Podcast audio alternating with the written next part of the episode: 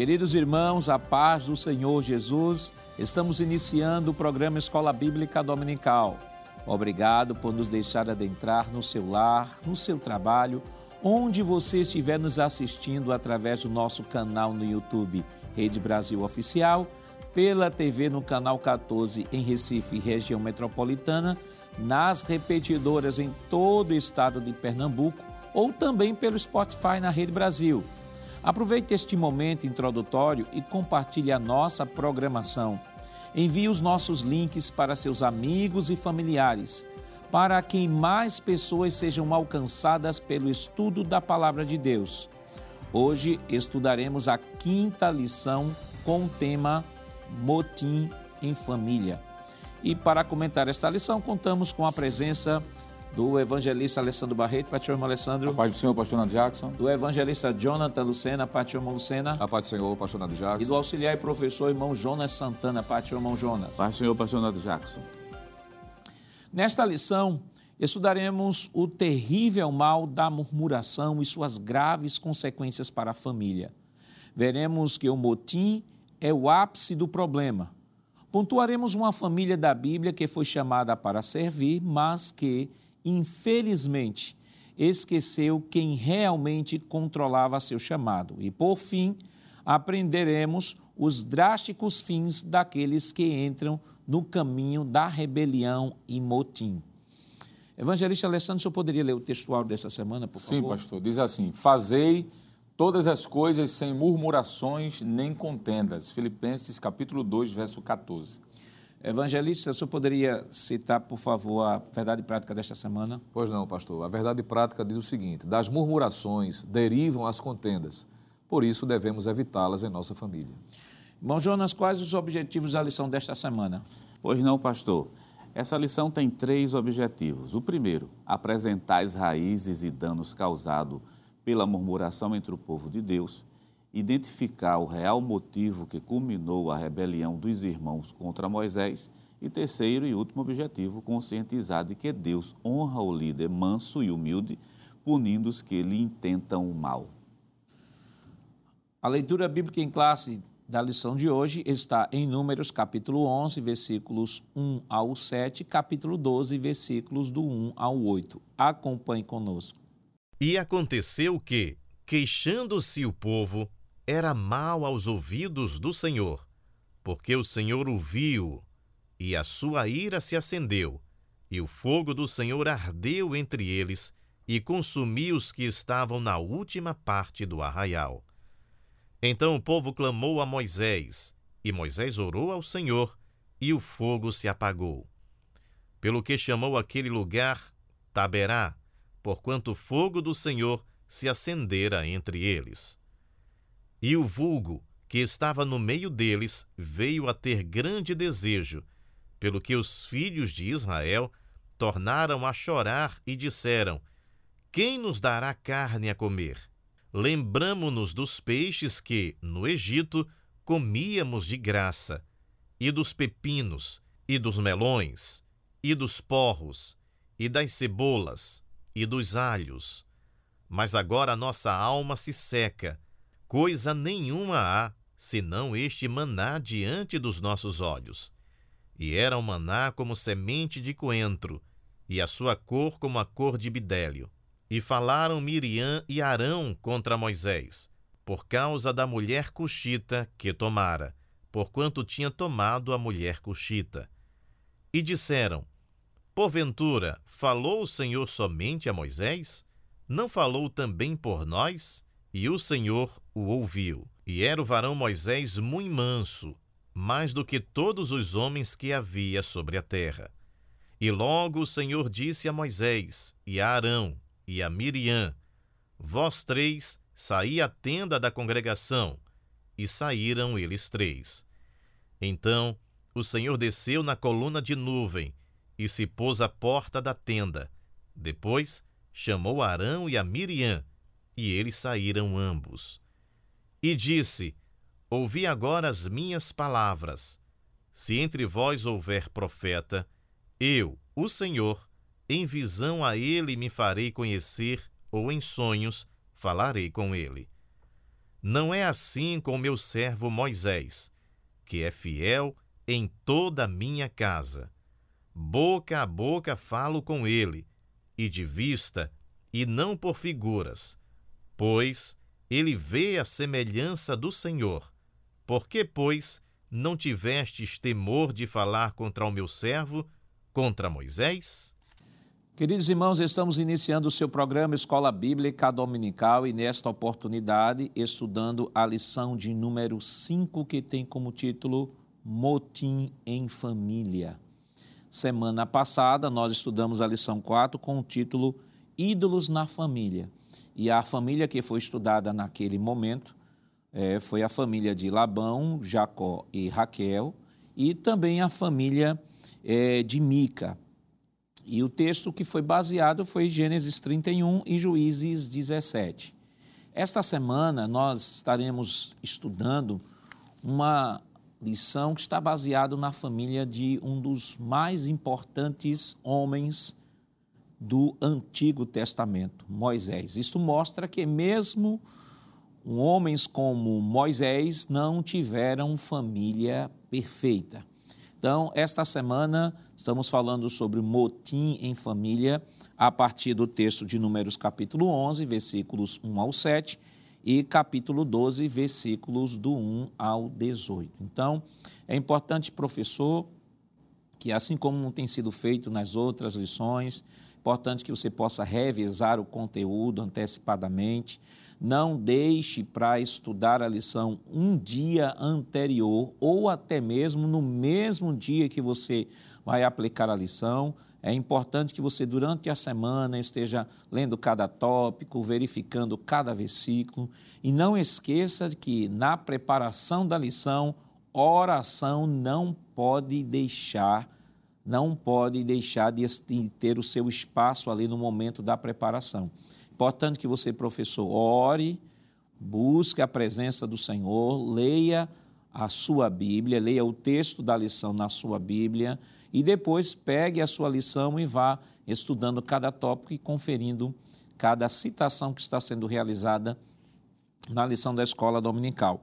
E também aproveite na nossa lição, nós temos aquela sessão da lição chamada Leitura Diária, onde tem uns versículos que você é, sugeridos para você ler na segunda, na terça, na quarta, na quinta, na sexta e no sábado. É importante que você possa também fazer, destacar esta, essa sessão, pegar cada versículo, cada passagem que está sendo sugerida ali pelo autor da lição e você se debruçar durante a semana, além do conteúdo da sua lição né, e os comentários acerca daquilo que vai ser trabalhado. Então, observe.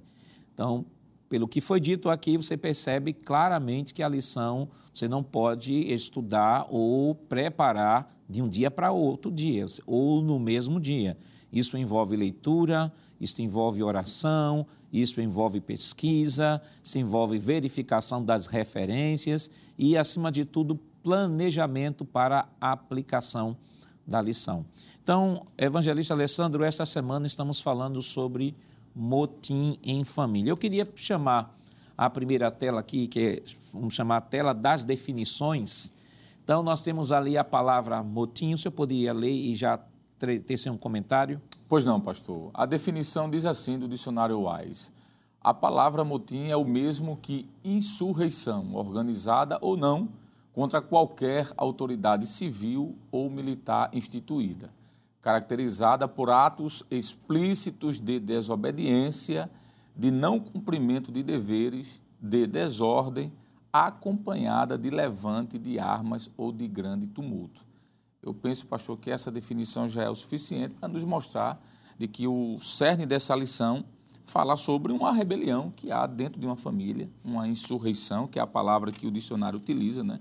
Que nesse caso aqui foi uma insurreição organizada, dois irmãos se levantam contra Moisés, que no caso vai ser comentado Miriam e Arão. Mas a, ainda nos diz o seguinte, uma definição do termo rebelião do ponto de vista é, que isso complementa o assunto, porque todo montim, pastor, ele é acompanhado de uma certa rebelião. E o texto diz o seguinte, o mesmo dicionarista Antônio Wise diz que rebeldia é qualidade ou característica de rebelde, ato de rebelar-se, não conformidade, oposição, resistência, obstinação excessiva, qualidade da pessoa que não obedece ou que se opõe a uma autoridade, vontade contrária ou oposta, teimosia, revelia, birra, revolta, indisciplina, insubmissão, insubordinação. Então, eu penso, pastor, que essas duas palavras, a palavra motim e a palavra rebelião, são irmãs gêmeas, quase que duas faces da mesma moeda. Dificilmente alguém que é rebelde não faz algum tipo de motim e vice-versa. E é o que nós vamos tratar sobre esta família, mais uma família do Antigo Testamento, né? que tem muito que nos ensinar com os erros para não cometermos as mesmas fragilidades. Então, irmão Lucena, a gente já percebe, por exemplo, foi trazido aqui a definição, a palavra multim, a palavra rebelião, que são palavras que estão presentes no sentido conceitual da nossa lição. Né? O tema da lição é motim em família, então você tem um motim, porque você tem um motim, porque você tem uma rebelião. Isso. Uma rebelião. E dentro desse contexto, nós temos ainda uma outra palavra que é importante que seja definida, eu queria que o senhor lesse, definisse e comentasse, que é a palavra murmuração. Pois não, pastor. A definição básica, inclusive, é destacada aí pelo dicionarista também, que murmuração é ato ou efeito de murmurar, murmúrio, rumor infundado. Essas três palavras elas estão interrelacionadas, não é? E nós veremos também elas sendo materializadas nessa passagem. A propósito, a murmuração ela é condenável à luz das Escrituras, por se tratar, consequentemente, de uma atitude proveniente da própria natureza pecaminosa. Nós encontramos várias referências bíblicas, inclusive na própria lição, foi destacado no texto áureo e principalmente no Novo Testamento, onde vários escritores, o apóstolo Paulo, o apóstolo Pedro e outros, trouxeram informações do quanto a murmuração ela é prejudicial e o quanto mal faz em todo o âmbito social. Mas como a lição ela se trata especificamente, não é, da realidade familiar, esse texto, acredito que é um dos textos clássicos do Antigo Testamento que mostram a realidade da murmuração dentro do contexto familiar e principalmente as suas consequências danosas e como Deus julga, pastor, quem vive na prática da murmuração. Irmão Jonas, falando em murmuração, nós temos, por exemplo, no capítulo que é o texto base da nossa lição, leitura bíblica em classe, números 11, murmuração, do que o, a revista que traduz, o, pelo menos a, a, meio da corrigida, chama de o vulgo, que é o populacho, que é aquele povo estrangeiro que estava no meio de Israel que começaram a murmurar. E no capítulo 12 a gente vê essa murmuração com os irmãos de Moisés. Mas eu queria pedir a próxima tela, para a gente, já que a gente está falando de murmuração, vamos ter uma visão panorâmica da murmuração na história de Israel. Eu queria que o senhor pudesse olhar esse, comentar, né? Tem que pegar cada tópico e sair comentando rapidamente, antes de entrarmos especificamente no primeiro tópico da lição. Pois não, pastor.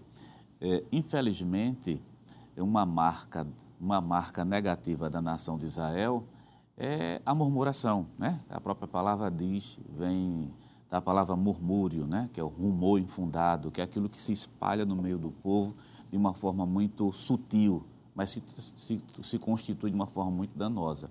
E nós iremos observar isso do livro de Êxodo, indo 1 até o 10, do livro de Êxodo até o livro de Número, nós temos pelo menos registrado 10 murmurações que o povo de Israel cometeu. A exemplo, à margem do Mar Vermelho, Êxodo capítulo 14, versículo 11 e 12. Em Mara, que o povo reclama, né? aqui é um caso curioso, porque o povo de Israel viu Deus abrir o mar vermelho, mas quando chega do outro lado, capítulo 15, versículo 24, é, começa a reclamar, dizendo, por acaso Deus vai, vai, nos matar de sede aqui? Veja que coisa.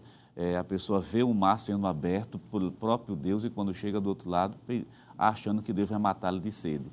No deserto de Sim, por exemplo, Êxodo capítulo 16, versículo 3 também, com Sernetas Cordenize, colhendo mais maná do que devia, que é o capítulo 16, também o povo passa a reclamar, passa a murmurar.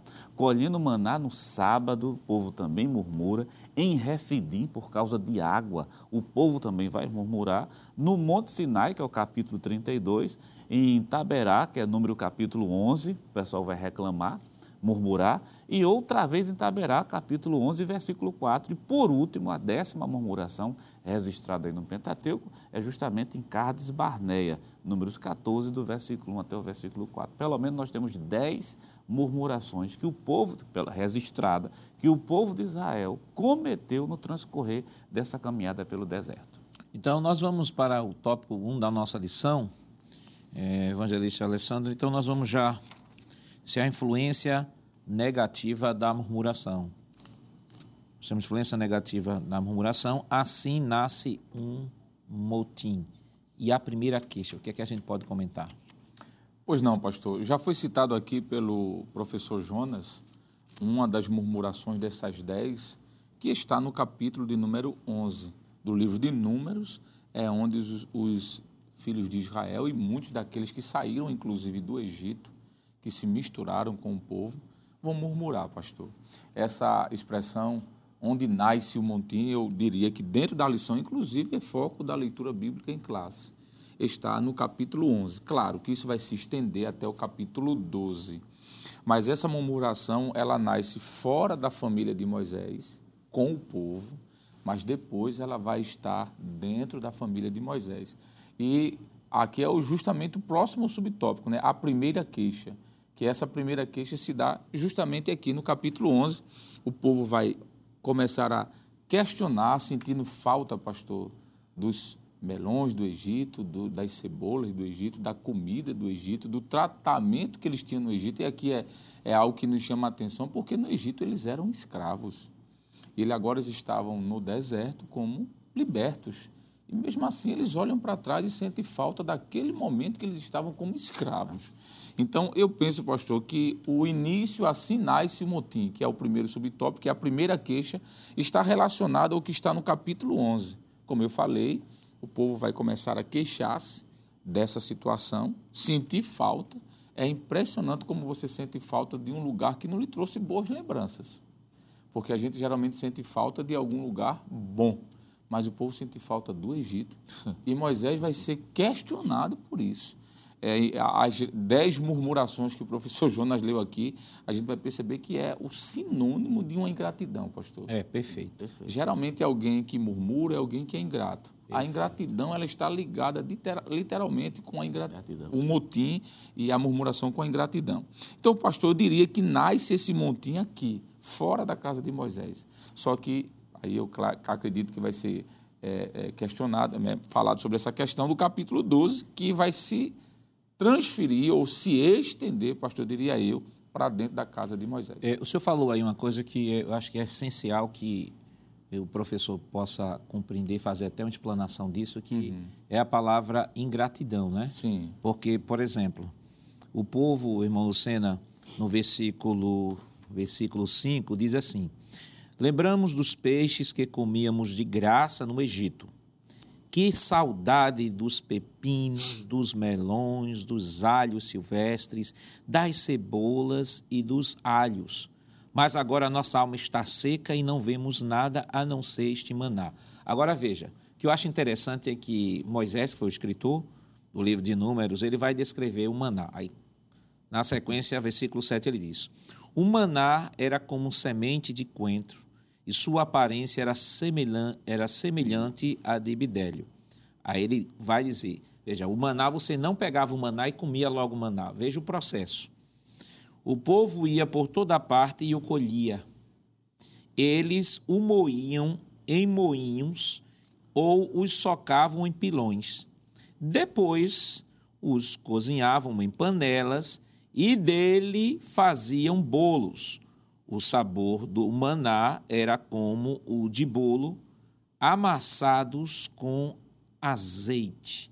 Veja, talvez a murmuração, um dos vetores da murmuração, seja justamente a preguiça de uhum. não ter o trabalho de fazer comida. Uhum. Né? Porque lá tínhamos, tu veja, tínhamos tudo de graça, ou seja, estava tudo pronto, a gente apanhava mas tinha comida. Tinha comida. Aí Deus dá, aqui entra o princípio do trabalho, Deus não dá nada de graça. Deus, olha, toma aí o maná, agora tem um processo. Qual é o processo? Você vai ter que colher, você vai ter que moer, você vai ter que cozinhar para fazer o bolo, para que o bolo possa servir de alimentação. E aí, quando a gente fala de ingratidão, uhum. né, porque Deus, primeiro, os tirou de uma situação de escravatura. Né? Segundo, Deus está provendo a comida do mesmo jeito. É, aí eu lembrei do, do salmo do salmista Davi, que ele diz assim: é, Bendize, ó minha alma, ao Senhor, e não te esqueças de nenhum de seus benefícios. Ou seja, era justamente essa que a ingratidão gera falta de memória. O ingrato nunca lembra daquilo que Deus está fazendo. Ele só só vê aquilo que, que quer no futuro, ou não só olha para a relação, eu sempre digo assim, só olha para a relação daquilo que não tem, daquilo que Deus está provendo, não consegue considerar por conta justamente do que o evangelista colocou aqui, da ingratidão, não consegue considerar nada do que Deus fez. Por isso que o salmista diz, bendiz a minha alma ao Senhor e não te esqueças de nenhum dos seus benefícios, ou seja, o espírito de gratidão, de louvor, sempre encontrará espaço movido por uma consciência que lembra dos, das obras e dos feitos de Deus e por isso lhes é grato. Perfeitamente, pastor. E infelizmente, quando a ingratidão, surge o que me permita, é, o que eu poderia considerar como sendo a irmã gêmea da ingratidão, que é a insatisfação, é? que é um outro lado dessa mesma moeda pelo fato deles não estarem agradecidos ou terem perda de memória em relação ao que Deus é, o que Deus representa e o que Deus fez por eles até então, então automaticamente isso gera insatisfação.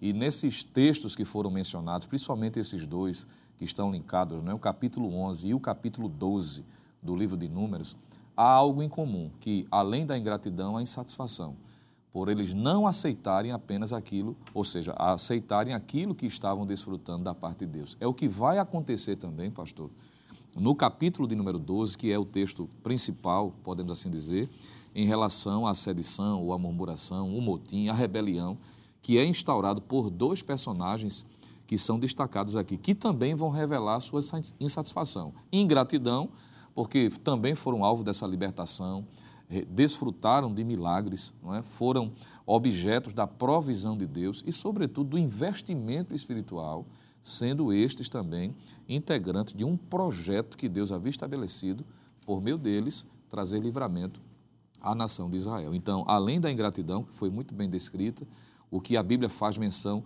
da necessidade de combater a insatisfação também. No Novo Testamento, o próprio apóstolo Paulo vai dizer que quando nós estamos satisfeitos, ele próprio vai dizer: olha, eu nada trouxe esse mundo e certo que nada vou levar. Então, eu tendo a compreensão do que Deus fez, do que Deus tem feito na minha vida e satisfeito por aquilo que Deus tem providenciado, ótimo. Isso vai ser um antídoto contra a murmuração. E, principalmente, é o que não ocorre no capítulo de número 12, que é a terceira queixa, não é mencionada aqui, a, a segunda está em Números capítulo 11, que já foi descrito, e o capítulo 12, mostrando que a insatisfação também foi o que motivou Miriam e Arão a se levantarem contra Moisés. Então, irmão Jonas, a gente percebe aí que você tem o um resultado, que é, como já foi falou, motim, a rebelião, a murmuração, você tem palavras que andaram juntas dentro desse texto, mas a gente percebe que tudo isso é resultado do que já foi dito aqui pelo evangelista Alessandro e pelo irmão Lucena, que é fruto de uma insatisfação, é fruto de uma falta de contentamento, né?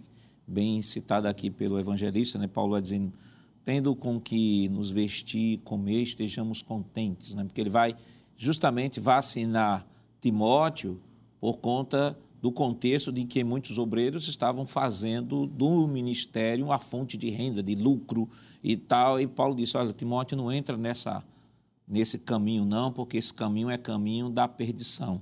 Se contente, veja o que é que Deus tem provido na sua vida, veja que Deus nunca vai lhe deixar sozinho, nunca vai deixar de prover, como Deus fez aqui com o povo, mas a insatisfação por mais que, por mais que eles tivessem nesse momento a mesma comida que tivesse no Egito, eles murmurariam para dizer assim: nos tirou do Egito para nos dar a mesma comida. Porque, quer dizer, o murmurador sempre vai murmurar, pode receber qualquer tipo de bem, mas ele vai estar sempre murmurando. Com certeza, pastor. Quando a gente observa o povo de Israel, Deus colocou uma nuvem para protegê-los daquele sol forte, uma coluna de fogo de noite, não só para iluminar, mas também para aquecer.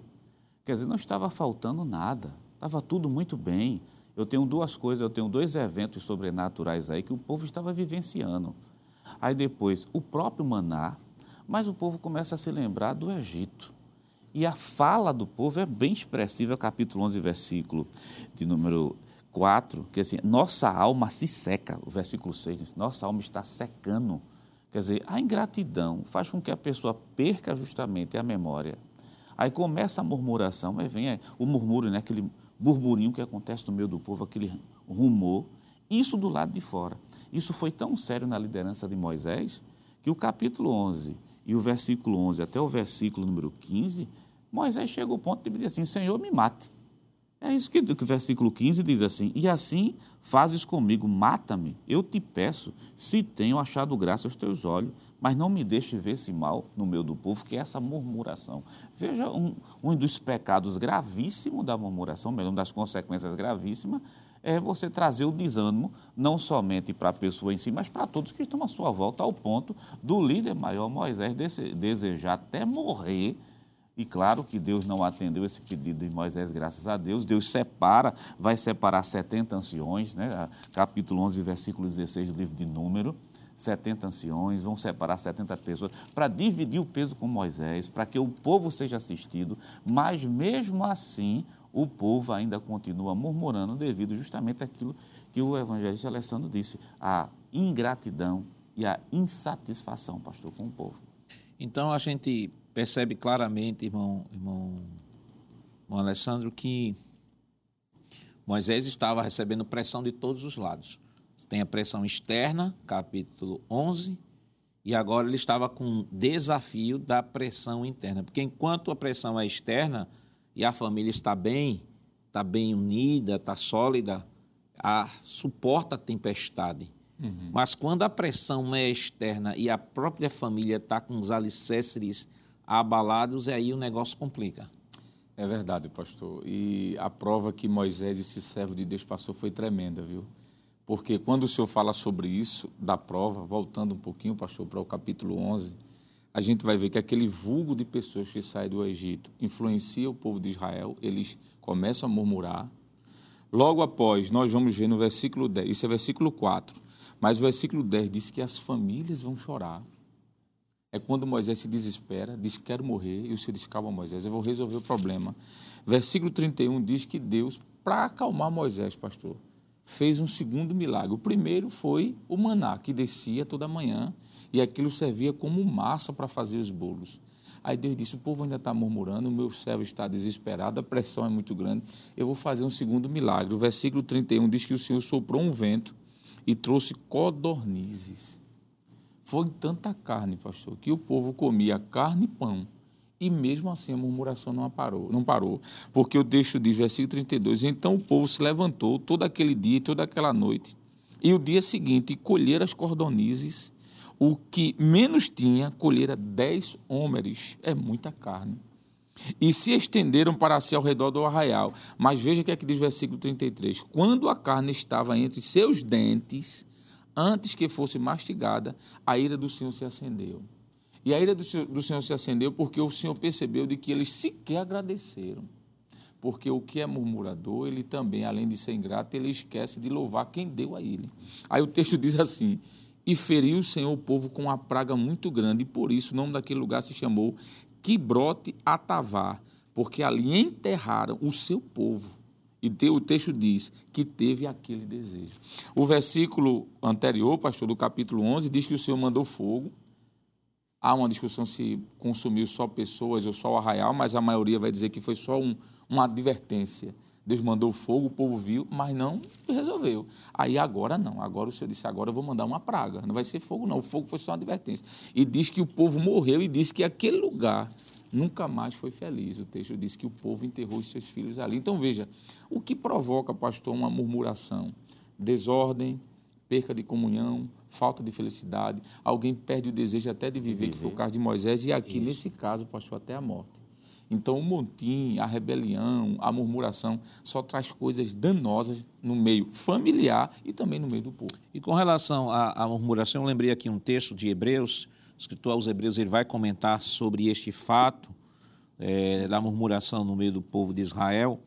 E Hebreus capítulo 3, versículo 7 em diante, nos diz o seguinte: Por isso, como diz o Espírito Santo, hoje, se ouvirem a sua voz, não endureçam o coração, como foi na rebelião, no dia da tentação no deserto, onde os pais de vocês me tentaram, pondo-me à prova, e viram as minhas obras durante 40 anos. Por isso, me indignei contra essa geração e disse: O coração deles sempre se afasta de mim, e eles não conheceram os meus caminhos. Assim jurei na minha ira, não entrarão no meu descanso. Aí agora o escritor aos Hebreus ele vai fazer uma aplicação prática para a igreja do para a igreja contemporânea. Diz assim: Tenham cuidado, irmãos, para que nenhum de vocês tenha um coração mau e descrente, que se afaste do Deus vivo. Pelo contrário, animem uns aos outros todos os dias, durante o tempo que se chama hoje, a fim de que nenhum de vocês seja endurecido pelo engano do pecado, porque temos nos tornado participantes de Cristo se de fato guardarmos firme até o fim a confiança que desde o princípio tivemos. Então, o fato de Israel lá no Antigo Testamento, o escrito vai dizer assim: é exemplo para nós, para que a gente não cometa os mesmos erros que eles cometeram, porque assim como eles se rebelaram e tiveram um coração de incredulidade e isso os afastou do Deus vivo, assim pode acontecer com vocês também. E qual é a fórmula do escritor aos Hebreus para que isso não aconteça. Ele diz: animem uns aos outros todos os dias durante o tempo que se chama hoje. Ou seja, os exorte com a palavra, tragam uma palavra de ânimo, tragam uma palavra de fé, tragam uma palavra, uma palavra a partir daquilo que está estabelecido nas Escrituras. Mas qual foi o real motivo da rebelião de Miriam e Arão? Será que foi de fato em decorrência da mulher de Moisés? Ou a mulher de Moisés só foi uma cortina de fumaça para algo muito mais, muito mais grave? Mas isso nós estaremos comentando depois do nosso rápido intervalo. Voltamos já.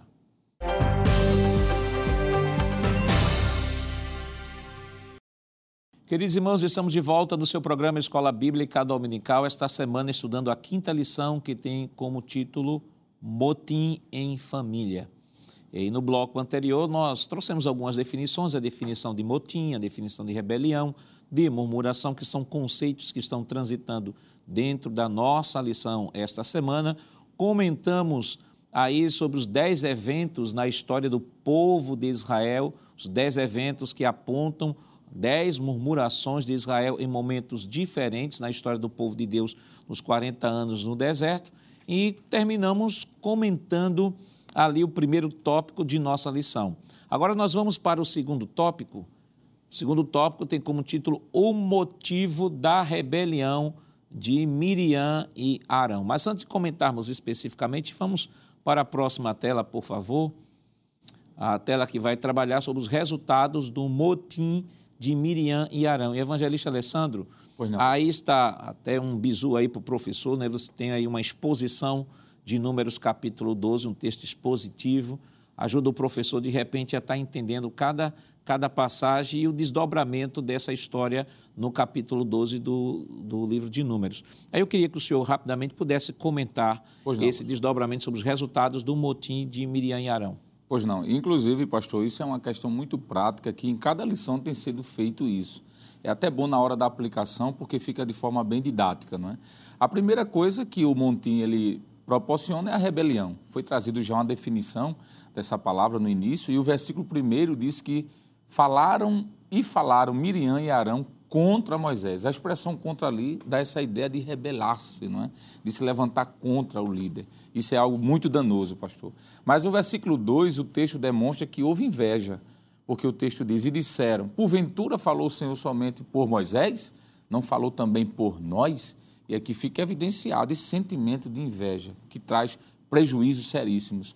Mas o versículo 8, pastor, fala da falta de temor, porque o texto diz: Por que, pois, não tiveste temor de falar contra o meu servo, contra Moisés? Isso aqui é Deus falando. O próprio Deus disse que faltou temor no coração de Miriam e de Arão. O versículo 9 diz que a ira de Deus se apresentou. Assim, a ira do Senhor contra eles se acendeu e retirou-se. O Senhor chama os três fora do arraial, o Senhor fala com eles três, demonstra a sua grandeza, mostra o porquê da sua ira e diz que o Senhor se retira. Essa expressão de se retirar, se pastor, a gente entende aqui como um protesto de Deus. Não contra Moisés, obviamente, mas contra os rebelados, que seria Miriam e seu irmão Arão. Por fim, pastor, a Bíblia nos mostra no versículo 10 que o juízo foi certo. O texto diz: E a nuvem se retirou de sobre a tenda, e eis que Miriam ficou leprosa como a neve. E aqui, pastor, preciso fazer uma observação, porque alguém pode dizer: por que Arão não ficou leproso também? Perfeito. Só Miriam. E a maioria dos comentaristas, pastor, vai dar pelo menos duas justificativas aqui. A primeira é que Miriam era a irmã mais velha. A Bíblia diz que veio Miriam, depois Arão e por fim Moisés. Moisés era o caçula. Então é possível que essa sedição, que essa rebelião tenha surgido primariamente no coração de Miriam e Arão tenha sido seduzido por sua irmã. Arão parece que era um pouco, vamos dizer assim, desatento a essa questão, porque ele já tinha sido seduzido pelo povo quando Moisés sobe lá para o Monte Sinai e desce, ele diz: Olha, foi o povo que me induziu. Então parece que Arão era um pouco inexperiente nessa ideia, mas o texto diz que o juiz de Deus veio sobre Miriam. E os estudiosos, pastor, que nós consultamos, diz duas coisas interessantes. Primeiro, por que, que a lepra veio para Miriam e não para Arão? Porque parece que Arão reconhece esse erro, pastor. Porque no capítulo 12, a partir do versículo 10, quando a nuvem se retira, veja a fala de Arão. Por isso Arão disse a Moisés: Ai, Senhor meu, veja que ele reconhece a autoridade de Moisés, Senhor. Ah, Senhor meu, não ponha sobre nós este pecado, pois agimos loucamente e temos pecado. Veja que Arão fala no plural aqui, na terceira pessoa. Ele diz, nós agimos, nós pecamos. Mas você não vai ver, nós não vamos ver Miriam falando em momento algum. Então parece-me, pastor, que Arão, apesar de reconhecer o erro, ele se posicione, Miriam não. Então, por isso que a lepra veio sobre ele. E há quem diga que também foi a misericórdia de Deus, pois Arão tinha sido separado para ser sumo sacerdote. Se ele ficasse leproso, logo o ministério sacerdotal seria prejudicado. Por fim, pastor, pecado, versículo 11. Por isso Arão disse a Moisés, já acabamos de falar. Mas o último, pastor, é a vergonha. O texto 14 diz assim: E disse o Senhor a Moisés: Se seu pai cuspir em seu rosto, não seria envergonhado sete dias? A tradição diz que quando um pai queria demonstrar injúria contra um filho, ele poderia até fazer isso. Cuspir no rosto do filho, o filho teria que ser afastado do arraial, passar sete dias para que todos vissem a sua rebelião e depois ser perdoado. Enquanto um beijo no rosto, como o pai do filho pródigo, demonstrava perdão e afeto, o cuspe no rosto, um pai pelo filho, demonstrava ali punição. E eu achei interessante, pastor, um comentarista que disse que isso é a misericórdia de Deus, ela ter ficado leprosa sete dias. Porque quando o pai cuspia no rosto de um filho, estava dizendo: você vai ser punido, mas você vai voltar para o arraial. Mas se ele não cuspisse, ele virasse as costas, aquele filho seria apedrejado. Então a punição seria grande. Deus não a matou, mas ela ficou leprosa. E ela foi envergonhada para servir de exemplo para os demais que estavam ali perto. E essa expressão, irmão Luciano, é importante que, que de repente alguém pegue essa expressão ao pé da letra, é, lembrando que isso aqui é uma é um texto descritivo, não um texto normativo. Exatamente. É, isso é um aspecto cultural da época patriarcal, uhum. está circunscrito a uma sociedade.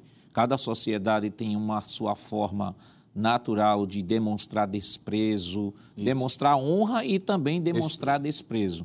No contexto do Israel antigo, isso. esse costume era um costume que um pai em relação ao filho fazia para que demonstrasse publicamente a sua insatisfação ou pontuasse que aquele filho está sendo um filho rebelde, mas isso não serve de norma em nenhum momento para que o filho, ah, está vendo, a Bíblia nos diz, então a gente vai fazer isso. Quando meu filho fizer alguma coisa uhum. rebelde, eu vou cuspir assim como Deus disse que cuspira. Não, só que é, é o contexto cultural, não tem nada a ver com a nossa realidade hoje. Exatamente, pastor. Deus considerou o contexto cultural de sua época. Se fosse nos dias atuais e houvesse a necessidade de Deus agir eh, naturalmente da forma como agiu nesse período, utilizaria o contexto social de nossos dias. O que é que faz um filho, por exemplo, entender de que o pai está entristecido, chateado, vamos usar uma expressão bem nordestina, por algo que fez? Existe hoje é, atitudes que caracterizam e o filho perfeitamente entenderia.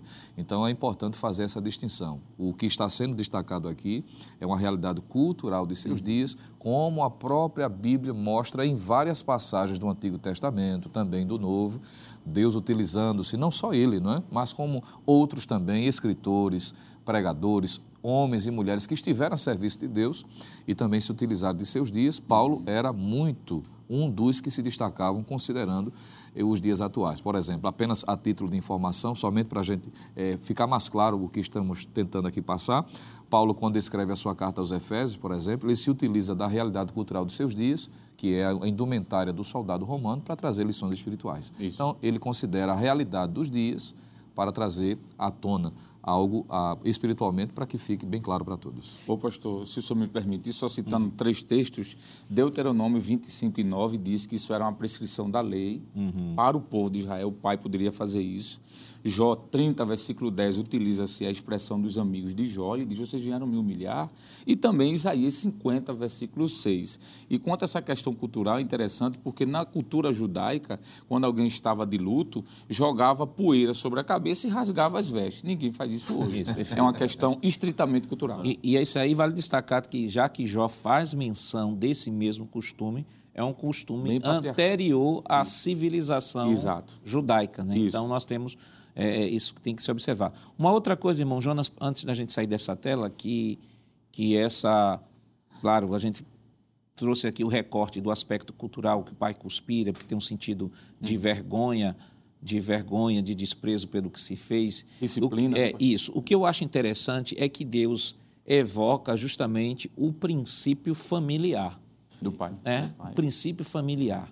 Traz para a família. Ele diz assim, assim como um como um pai, um pai, pai. faz isso quando um filho desobedece, assim eu estou fazendo. Isso. Entendeu? Isso mostra de que o maior, o maior problema embora que esteja envolvido e que o texto também diga que eles tinham problemas com a mulher de, de, de Moisés por ser cuxita, mas o problema aí é de princípio de autoridade.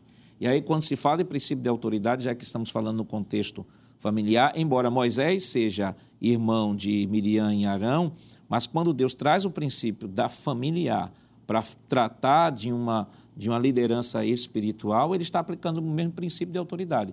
Ou seja, princípio de autoridade. Deus criou três instituições, Deus criou a família, Deus criou o princípio da autoridade do Estado e Deus criou também a igreja. Então, essas três instituições divinas elas são compostas de princípios de autoridade que Deus estabeleceu, estabeleceu papéis para cada indivíduo dentro desse, dentro de cada bloco, e nenhum faz o papel do outro, cada um faz o seu papel. A igreja não faz o papel da família, a família não faz o papel da igreja, o Estado não faz o papel da igreja, o Estado não faz o papel da família. Então, quando Deus evoca, Deus está evocando dentro daquilo que lhe é particular, que é o princípio de autoridade não só que eles quebram, não só espiritual, porque Deus estabeleceu Moisés como autoridade espiritual, mas Moisés também era uma autoridade civil uhum. e Moisés também era irmão dos dois, então quebra também o princípio da autoridade familiar. Com certeza, pastor, não é à toa que o versículo 14, assim, se o pai, quer dizer, ele está tomando o princípio real de uma cultura da época, e acima de tudo, né, o princípio da autoridade do pai, é se um pai faz isso, eu estou te tratando, Miriam, como um pai pode tratar um filho. Aí pegando justamente aquele gancho que o evangelista Alessandro disse. Se o pai desse as costas, desprezaria. Uhum. Ou melhor, seria morto. No entanto, o pai disse, eu estou cuspindo.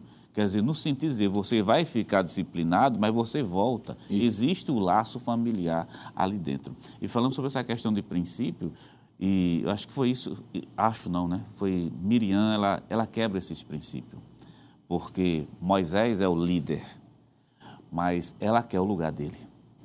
E veja o que é murmuração e como se inicia o motim.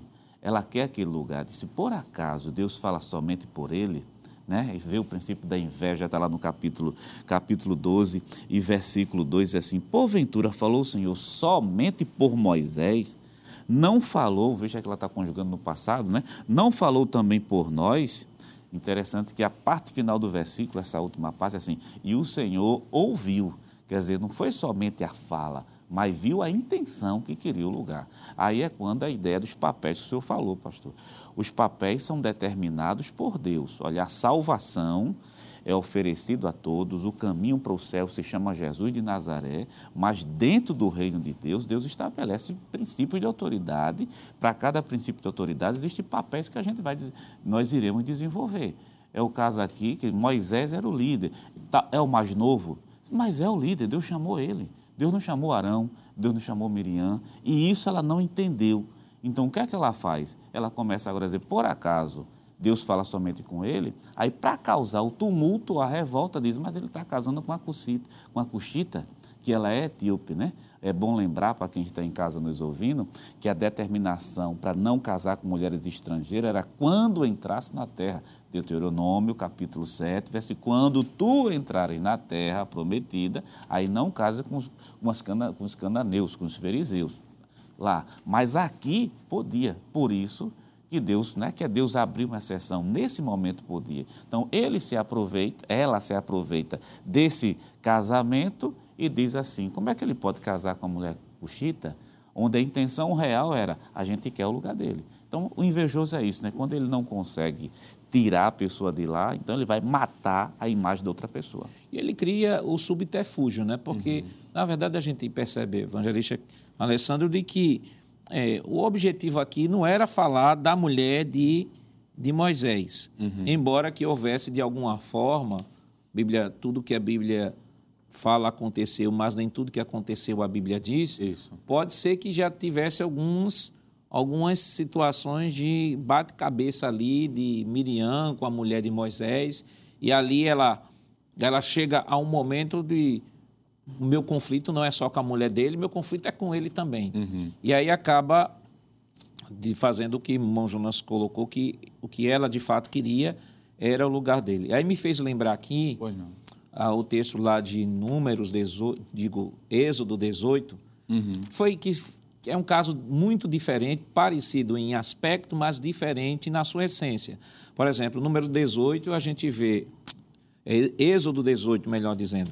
Êxodo 18, nós temos o caso de, é, de Jetro.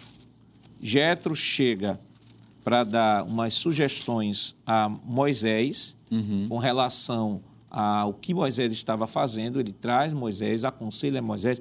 Mas o que é interessante no texto é que é, o próprio Getro ele diz assim, ele diz, olha, eu vou, estou dando essas orientações a você, pergunte ao Senhor, se Ele te mandar fazer, tu fazes. Uhum. Porque o que Getro estava questionando não era a autoridade de Moisés. Getro estava questionando a metodologia. Disse, Moisés, não é bom. Considerando que Jetro era sacerdote, Midian, era um homem mais experiente, Moisés, com relação a esse ofício, estava chegando agora, então um sacerdote experiente chega para Moisés e diz assim: Olha, Moisés, temos administrativos, você precisa melhorar. Porque senão você vai morrer e o povo vai morrer com você. E deu toda a orientação. E o que eu acho mais interessante é que depois que ele dá toda a orientação, ele não pede cargo, ele não pede nada disso. Ele vai embora para a sua terra. Só que aqui temos um questionamento a Moisés. Lá era um questionamento metodológico, aqui nós temos um questionamento de princípio de autoridade. E isso é tão sério que a Bíblia diz no capítulo 12, no capítulo 12, é, capítulo 12 de, de Números, versículo 1 em diante, eu queria ler rapidamente. Uhum. Diz assim: Miriam e Arão falaram contra Moisés por causa da mulher cuxita que havia tomado, pois ele tinha tomado uma mulher cuxita. E disseram: Será que o Senhor falou somente por meio de Moisés? Será que não falou também por meio de nós? Agora veja, o problema era a mulher cuxita. O que é que tinha a ver essa, esse, esse versículo aqui? Deus falou só por meio dele? não, falou, não fala por meio de nós. O problema não era a mulher. Não era a mulher dizia assim: por que, que Moisés foi casar com a mulher cuxita? Não tinha tantas mulheres aí no arraial de Israel, não tinha tanto. Isso aqui é porque ela é irmã, né? Porque se não fosse irmã, a gente poderia até levantar a hipótese é. de que ela estava interessada em Moisés. Mas é irmã, porque. Aí veja o que, é que ela vai falar. Ela sai de uma discussão que seria estritamente relacionada a, a relacionamento interpessoal para entrar no princípio da autoridade espiritual. Exato, pastor. Há um, um provérbios, um adágio que diz assim: quem quer faz, quem não quer arruma uma desculpa. Na realidade, a mulher aqui entrou, pastor, desculpe me dizer, sem ter culpa nenhuma na história. Não tem nada a ver. Inclusive, eu gostei da fala do professor Jonas e vou voltar um pedacinho. O texto de Deuteronômio proibia casar com cananeia. Ela não era cananeia, ela era cuxita. Cuxita quer dizer egípcia, ela era do Egito, da África, ela era uma africana. Então, não tinha nada a ver com Deuteronômio 7. Moisés não quebrou nenhuma ordenança de Deus. Primeiro caso, primeiro caso. Segundo, pastor, eu achei interessante um comentarista que lemos aqui, antes do, do, do comentário, nos bastidores, em que ele utiliza a palavra cuxi para dizer que provavelmente essa mulher não seja uma segunda esposa de Moisés. Há uma teoria que diz que é a mesma mulher de Moisés. A expressão cuxa aqui não quer dizer que foi, é outra nação. Então, talvez Miriam tenha tido um probleminha lá atrás com a primeira mulher, que é a, a Zípora. Zípora, muito obrigado. E aproveitou aqui, como não tinha motivo, pastor, disse, eu tenho que encontrar um motivo. Aí eu vou falar da mulher. Não tinha nada a ver. Agora, o que eu estava, enquanto o senhor falava, pastor, a mente fica borbulhando aqui, a gente vai pensando uma coisa ou outra. O mesmo problema, pastor, do capítulo 11 se responde aqui, se repete no capítulo 12. A gente falou que o povo não tinha motivos para murmurar, porque Deus tinha cuidado, tinha libertado, tinha trazido a, a, a, a massa para fazer o pão, que é o maná. Depois Deus mandou carne. Aqui é a mesma coisa. Vamos lá. Miriam, o que era que Miriam era? Profetiza. Além de profetiza, conselheira, porque o texto diz que quando passou do, do Mar Vermelho, ela reuniu as mulheres. Isso. Então ela era profetisa, ela era conselheira, ela era musicista, porque ela tocava, ela cantava. Veja tantos privilégios que Deus tinha dado a essa mulher. Aí vamos para Arão. Arão era sumo sacerdote. A Bíblia diz que Deus chegou para Moisés e disse: Tu ungirás teu irmão como sumo sacerdote e seus filhos. Os, os filhos de Arão eram sacerdotes. Então Miriam tinha função Arão tinha função e Moisés. Um era profetisa, conselheiro e musicista, o outro era sumo sacerdote e Moisés era o líder. A pergunta é: eles tinham que se queixar? Não. É porque é o seguinte: o murmurador, ele nunca se conforma com aquilo que ele é, ele quer o que o outro tem. O grande problema está aqui desse montinho. Porque Deus deu a cada um funções. A gente volta, pastor, para o princípio do Novo Testamento, que o Senhor sempre é, tem nos orientado a fazer isso, a aplicação do Novo Testamento. Paulo disse: olha o corpo, tem membros diferentes, mas cada membro tem a sua funcionalidade. Perfeito. A mão é diferente da boca, diferente dos olhos, do ouvido, do pé, mas cada um tem a sua função. Então, um montinho aqui foi desnecessário. Fala do que a gente falou no início lá de ingratidão, o senhor falou de insatisfação, insatisfação princípio da insatisfação. E aí, por isso que vem a rebeldia, pastor. Então, a mulher, coitada, entrou aqui, não tinha nada a ver com nada a ver. Foi apenas um pretexto, porque o murmurador é assim, ele arruma um motivo para poder entrar e dizer, eu vou construir meu argumento em cima disso, infelizmente. Vamos para a próxima tela, que é o tópico 2 da nossa lição. É o motivo da rebelião de Miriam e Arão, a inveja e isso. o motim familiar promove desabores e ofensas. De um modo geral, evangelista a gente já tratou sobre isso aí, mas o que, é que a gente pode comentar para fechar esse segundo tópico? Pois não, pastor. O que é interessante é que o texto ele, ele vai mostrando ponto a ponto que aquilo que já foi dito e visto em outras lições, que um abismo chama outro. É? Exato. Nós já vimos aqui a questão da ingratidão, já foi tratado sobre a questão da insatisfação, a falta de temor, que são, são passos sucessivos que estes aqui vão também demonstrando. Não só a nação de Israel, como já foi comentado em Números 11, mas, inevitavelmente, Miriam e Arão também são influenciados por essa pressão externa e reproduzem dentro do contexto familiar a mesma realidade. Isso. É o mundo influenciando aqueles que deveriam fazer toda a diferença. E o que acontece? Miriam e Arão, eles já tinham seus lugares importantes. O professor pode adicionar as informações que já foi mencionado pelo evangelista Alessandro, Miqués capítulo 6, versículo 4. Isso. Quando Deus faz lembrar de que havia enviado, agora a ordem, aí onde é que está? Talvez seja um dos problemas que ela tinha dificuldade de aceitar. É que Deus, em Miqués 6 e 4, fala sobre Moisés, Moisés. fala Arão e, por último, Miriam. Ela era mais velha. Ele inverteu. inverteu. talvez a, a, a, crise dela era esta.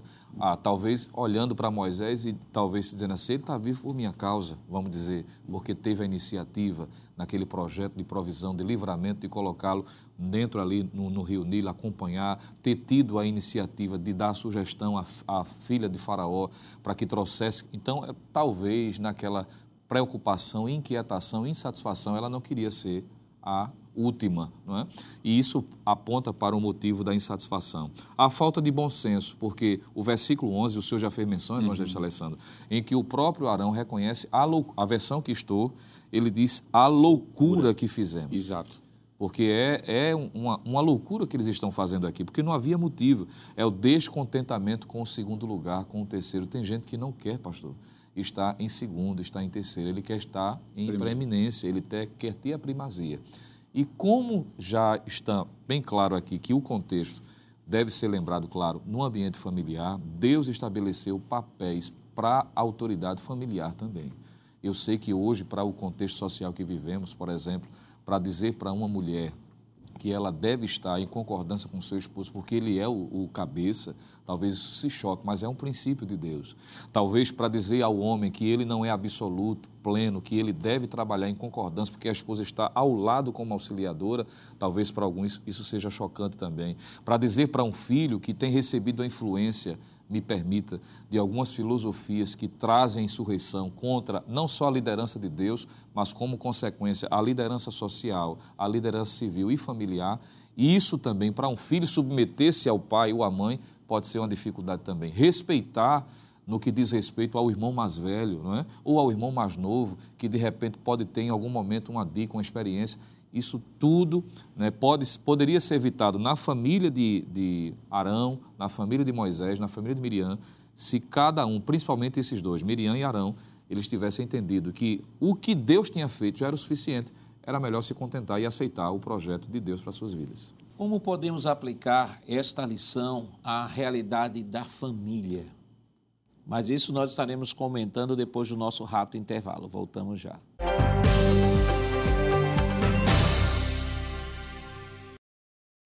Queridos irmãos, estamos de volta em seu programa Escola Bíblica Dominical para o último bloco. Esta semana estamos estudando a quinta lição que tem como título Motim em Família.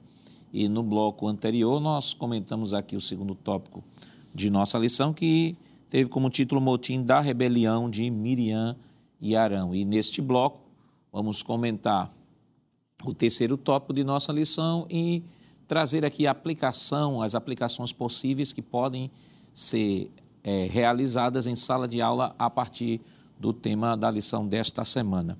Então, nós vamos aqui para a tela Moisés, um homem manso e humilde, o mais manso que havia na terra, o fardo de uma liderança e a punição de Miriam e Arão. O que é que a gente pode comentar, irmão Jonas? Primeiramente, pastor, destacar essa questão de Moisés ser o mais manso da terra. Isso se percebe no capítulo 11, principalmente no capítulo 12, porque Moisés tinha, tinha algumas razões, vamos dizer assim, ele tinha algumas razões. Miriam, é, a mentora intelectual de tudo. Arão, que é o sacerdote, também vai no mesmo, no, no mesmo estilo. Maria vai com as outras. Vai com as outras, o que parece também que é uma coisa que está acontecendo dentro de casa, mas que não fica só dentro de casa, por isso que Deus precisa chamar para a tenda da congregação, dar aquele exemplo público para todo mundo ali dentro. A gente tem essa, essa situação aí. E você não vê Moisés em nenhum momento ele rebelar-se, ele ir para frente.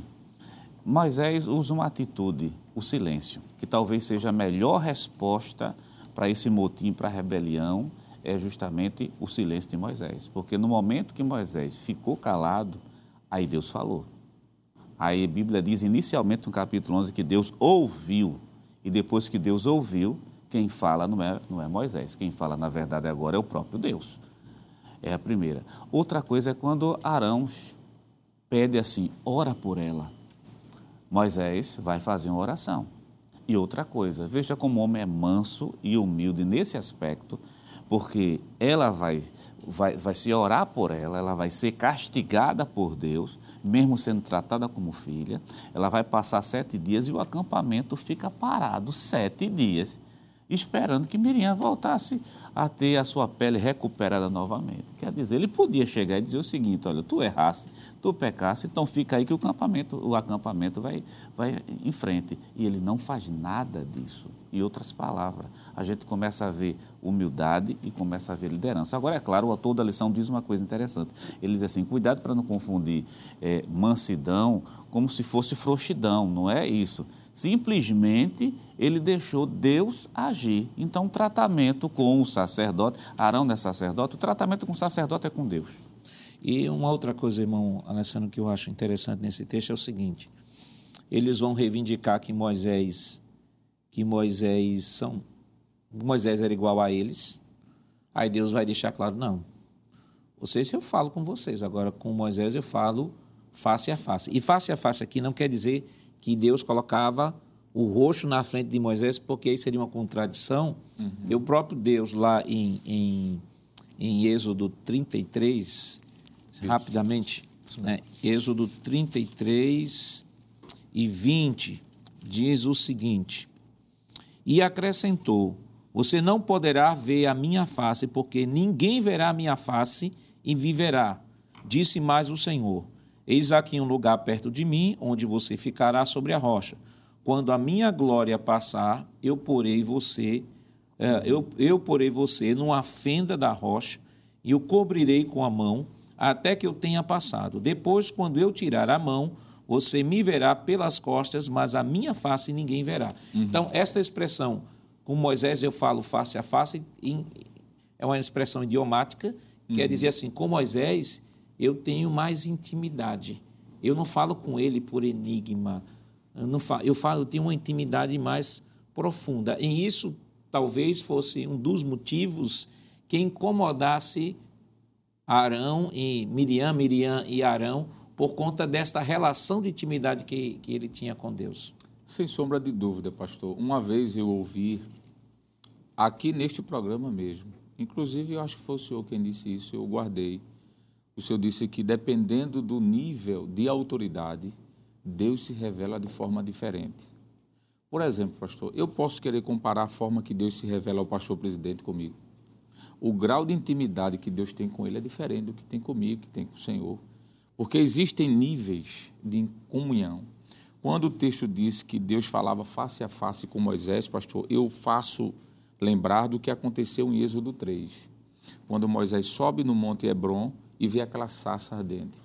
Quem foi que viu uma sarça ardente e a voz de Deus saindo de lá? Ninguém.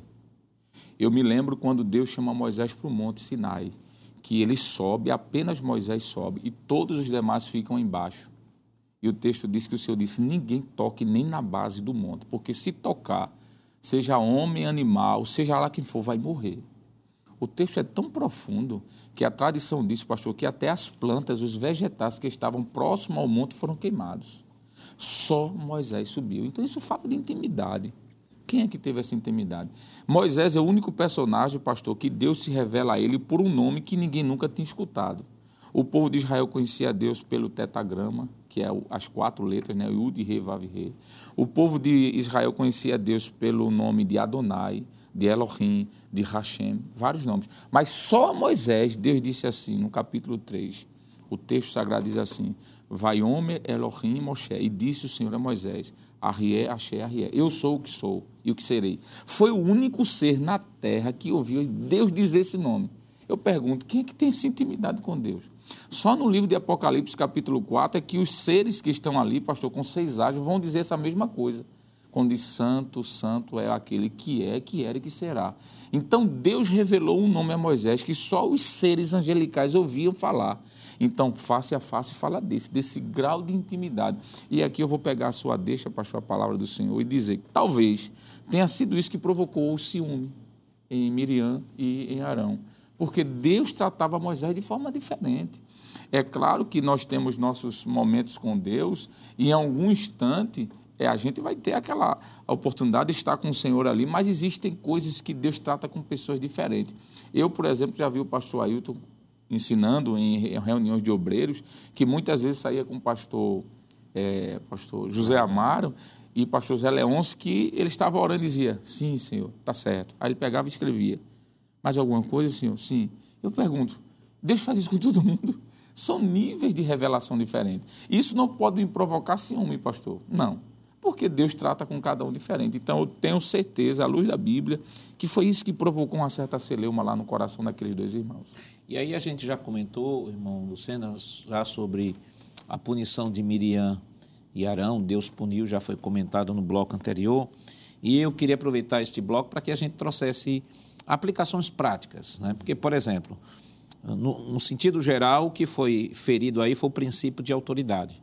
Nós falamos sobre as três instituições que Deus criou.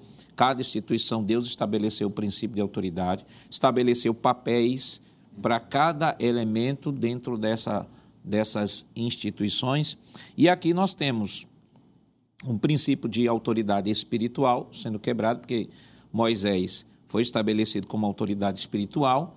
Moisés também era uma autoridade civil e, em especial, já que Moisés era irmão de, irmão de sangue de Arão e Miriam, quebra-se também um princípio da autoridade familiar. Então, o que, o que a gente pode trazer na prática? Né? Por exemplo, para a família hoje, já que o tema é motim em família. É claro que, naturalmente, entra o princípio da autoridade espiritual, já foi comentado aqui, uhum. mas aplicando a família que, que caminhos o professor pode trilhar é, evocando o princípio da abordagem desta lição? Pois não, pastor. Eu diria, é, apenas lembrando um ponto que de alguma forma já fizemos menção no bloco anterior, de que esses princípios de autoridade devem ser respeitados na família quando o crente, o servo de Deus, precisa entender o papel que Deus estabeleceu para cada um: o pai, a mãe, os filhos.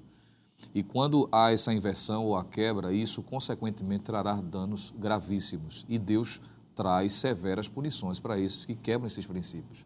Não é uma questão de ideologia humana, é uma questão de princípio divino.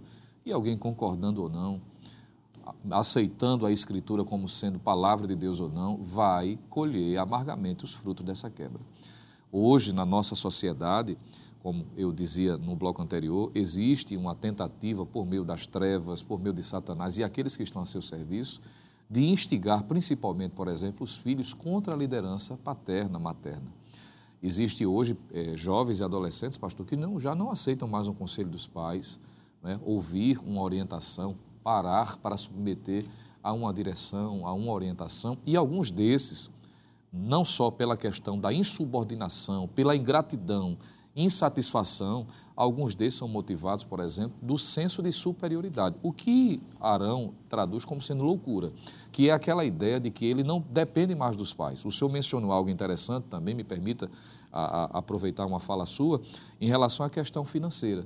Há filhos, por exemplo, que chegaram em uma certa idade, que conseguiram, de alguma maneira, uma certa autonomia financeira e acha que isso lhe dá direito, por exemplo, de não mais seguir a orientação dos pais. Eu cresci escutando é, minha mãe dizer, pastor, que mesmo sendo velho barbado, filho é filho. E a gente precisa entender esse princípio. Existem hoje, por exemplo, filhos que, por terem tido o privilégio que os seus pais não tiveram, suas mães, sua mãe não teve, de estudar só porque cresceu intelectualmente, já não querem mais ou dar ouvidos às experiências práticas que os pais têm a passar. Às vezes o pai que se desdobrou, não teve condições de estudar, não, não conseguiu fazer nem o primeiro grau, o antigo primeiro grau, para poder se dedicar à família, e hoje o filho, não é, porque o pescoço engrossou, me permita dizer, está falando mais grosso, e porque tem um conhecimento intelectual, acha que pode passar por cima dos pais, não querem mais submeter. Isso pode ser aplicado também em sala de aula. É uma oportunidade que o professor tem de estar trazendo a lembrança, isso na sua forma prática, já que a lição tem esse recorte dentro do contexto familiar. Eu penso que destacando isso, pastor, é um ponto de partida não é, para que esteja se colocando em prática isso aqui que está sendo tratado na lição.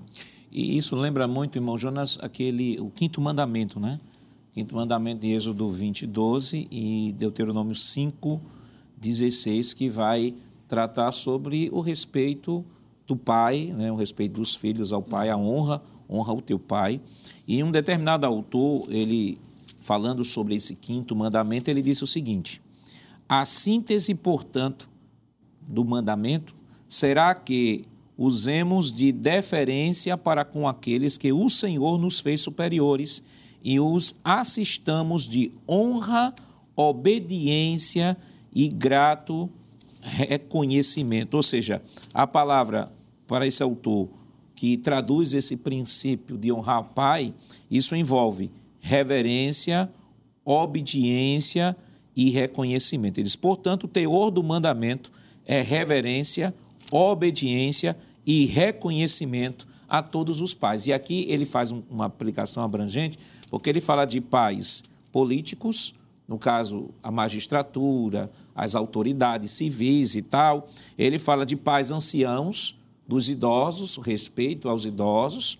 Ele fala também de pais espirituais, estamos falando de igreja fala de pais educacionais, os professores que ao longo da sua vida vão formando também, e fala também de pais de criação e pais naturais. Então, é uma abrangência muito grande dentro desse princípio de autoridade. Com certeza, pastor. E é bom lembrar que quando isso acontece dentro de casa, um filho está desrespeitando, passando pela autoridade do pai, isso vai ter repercussão tão séria na vida dele que ele não vai conseguir ser um bom chefe lá na frente nunca. Porque essa lição se aprende em casa. Quem quer liderar vai ter que aprender primeiro a ser um liderado.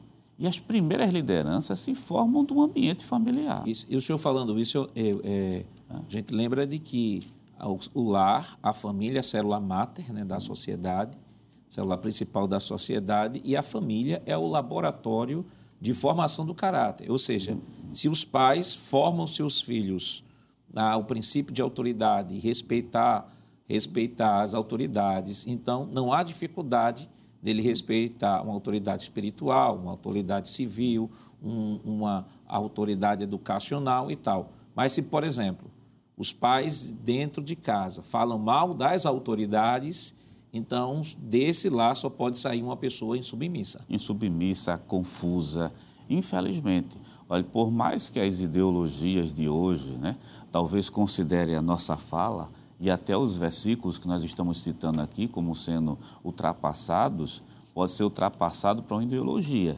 Mas o crente se respalda pelo princípio divino que se chama a Bíblia e Palavra de Deus.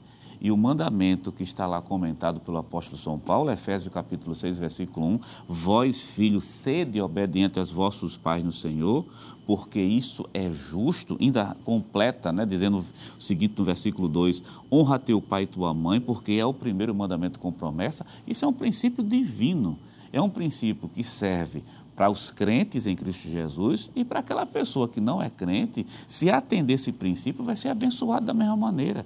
Que aqui não está fazendo referência à salvação, está fazendo referência ao princípio de autoridade que Deus estabeleceu. E se isso acontece dentro de casa, no sentido de respeitar a autoridade, esse filho vai dar menos problema, pastor, lá na frente. E isso, irmão Alessandro, não só aplica à questão da relação dos filhos com os pais, mas entre irmãos, que é o caso específico aqui, né? Irmãos que não se autorrespeitam. Pois não, pastor. E é interessante essa sua fala, porque nós sabemos que existem contextos de famílias diversos, né? Tem famílias, por exemplo, que o pai e a mãe faleceram. Então, o filho mais velho ou a filha mais velha termina, de alguma forma, assumindo essa paternidade ou essa maternidade com os irmãos mais jovens. Em algumas famílias, pastor, esses irmãos mais jovens não querem se submeter a esse irmão mais velho. Mas o princípio de autoridade é o mesmo. Aquele irmão, apesar de ser irmão, ele assume a função do pai na sua ausência por conta de uma morte possível. E quando o senhor estava lendo esse texto, honra o teu pai e tua mãe lá de Êxodo, para que se prolongue os teus dias na terra que o Senhor Deus te dá, Jesus ele é mais enfático quando em Mateus 15, verso 4, diz assim: Porque Deus ordenou, isso é uma ordem, ordenou, dizendo: honra teu pai e tua mãe, e quem maldisser, hum. porque quem não honra, maldiz. Quem maldisser, e aqui maldizer, pastor, pode ser por palavras, pode ser por gestos, porque às vezes um filho obedece, mas obedece fazendo gestos. Aqui no nosso contexto é chamado de munganga. Faz aquela cara assim, e talvez no sul do país ninguém saiba nem o que é isso, por isso que eu estou explicando. Né? Maldizer aqui é por palavras, por ações, por fisionomia, pastor. E diz assim: aquele que maldisser o seu pai e sua mãe, aí o texto diz, aqui é forte, certamente morrerá.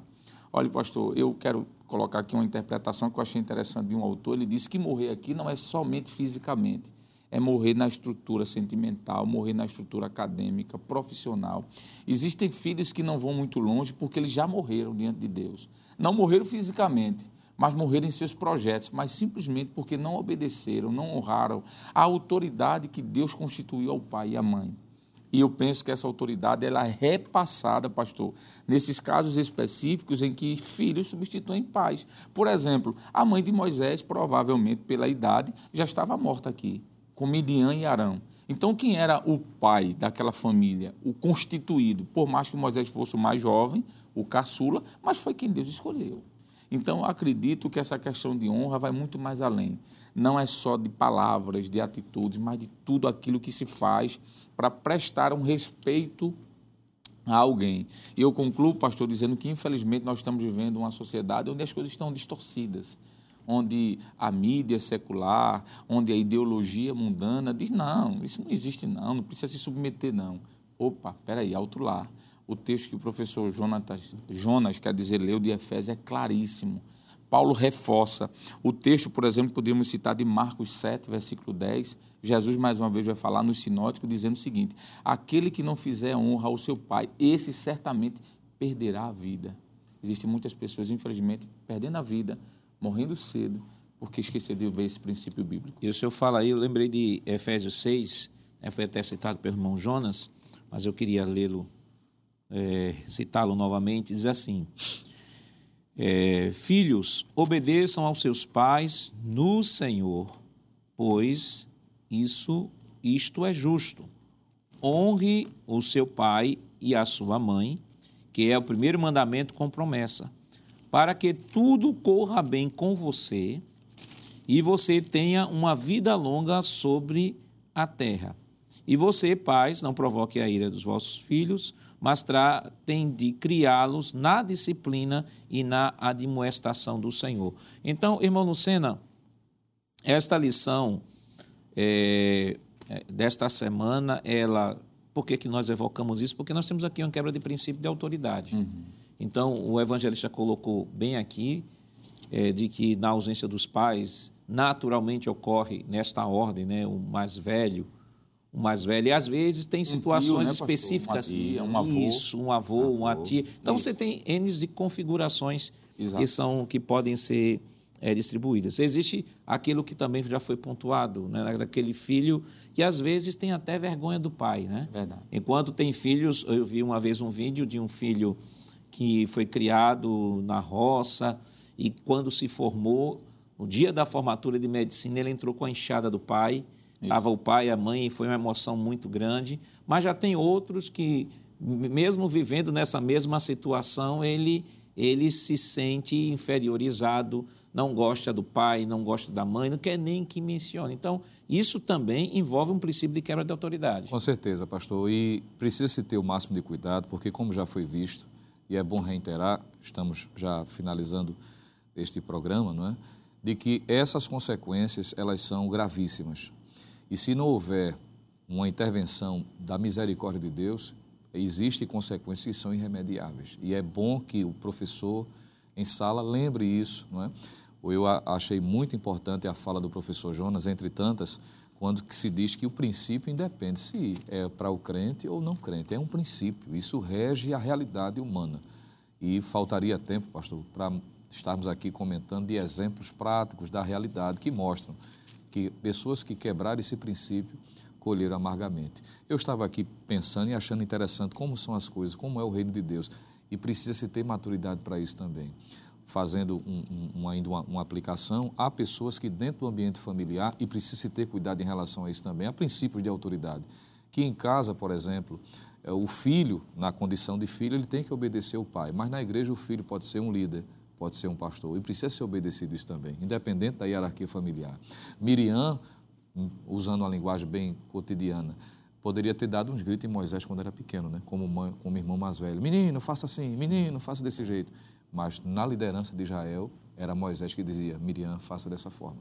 Então a pessoa tem que ter esse nível de maturidade, entender o princípio, não confundir, trocar a, a, os papéis, inverter, porque isso vai trazer sérias consequências, como o próprio texto aponta. Todas as vezes que esse princípio de murmuração ele é aplicado, existem sequelas e Deus age de forma muito específica e contundente. Deus não, nesse capítulo de número 12, Deus não permite, pastor, que as coisas demorem. Ele traz a punição de imediato, mostrando que ele trata isso com muita seriedade. É, eu, vou, eu, vou, dar um exemplo rápido e prático aqui, para que não seja relacionado à família, para falar sobre o princípio de autoridade. Por exemplo, nós temos, às vezes, se tem na igreja um irmão que é membro da igreja, e esse irmão é empresário. E na igreja se tem um irmão que é diácono da igreja. Só que, irmão Jonas, este empresário, lá na empresa, o diácono trabalha na empresa dele. Então, na empresa, o empresário é a autoridade sobre o diácono. E na igreja, o diácono é a autoridade sobre o empresário. Então, não tenho que se queixar, porque é o princípio de autoridade. Nosso tempo já, já foi embora, mas rapidamente. Que lições a gente pode extrair desta lição para estar orientando o professor? Pastor, de tantas as lições, pastor, que a gente já foram mencionadas aqui pelo senhor, pelos evangelistas, tem uma que eu quero reforçar, já que está falando tanto de princípio de autoridade, eu sei que o recorte é para dentro de casa, mas é dentro de casa que se aprende a respeitar. E a gente vive crises muito fora lá fora, na igreja não. Crises muito forte concernente ao respeito aos pastores. Então, Hebreus capítulo 13, versículo 17. Obedecei aos vossos pastores e sujeitai-vos a ele. Eu achei interessante quando o evangelista Jonathan Lucena disse aqui, muitas vezes ele pode ser mais novo que você, mas foi o homem que Deus constituiu. E isso é uma lição que os pais devem ensinar dentro de casa, se quiser realmente ter filhos que amanhã venham se submeter a seus pastores. E não importa a sua formação. Não importa. É, o, o, o que está sendo submetido, que está debaixo da autoridade, pode ter até maior formação do que aquele que está com autoridade o que vale é o princípio de autoridade. Evangelista. Eu quero citar o texto de Romanos 13, um texto muito conhecido, que diz: toda alma esteja sujeita, sujeição às autoridades superiores, porque não há autoridade que não venha de Deus. Quando eu me levanto contra uma autoridade, estou me levantando indiretamente e até diretamente contra o próprio Deus. E o texto diz assim: e as autoridades que já a foram ordenadas por Deus. Por isso, quem resiste à autoridade, resiste à ordenação de Deus. Nunca esqueça desse princípio, porque a bênção de Deus está nessa obediência. Evangelista. Pastor, eu diria é, da forma correta de se enfrentar essa, esse tipo de atitude. Né? Moisés é um exemplo também de alguém que teve maturidade de é, saber como lidar. Manso, fiel a Deus, servo, humilde, e quando precisou, intercedeu orou. E entender de que quem quebra esse princípio, Deus está ouvindo, Deus está vendo, Deus intervir, é? intervém e traz a, a devida punição, porque a Bíblia diz que de Deus ninguém pode escarnecer. Que Deus lhe abençoe em nome de Jesus.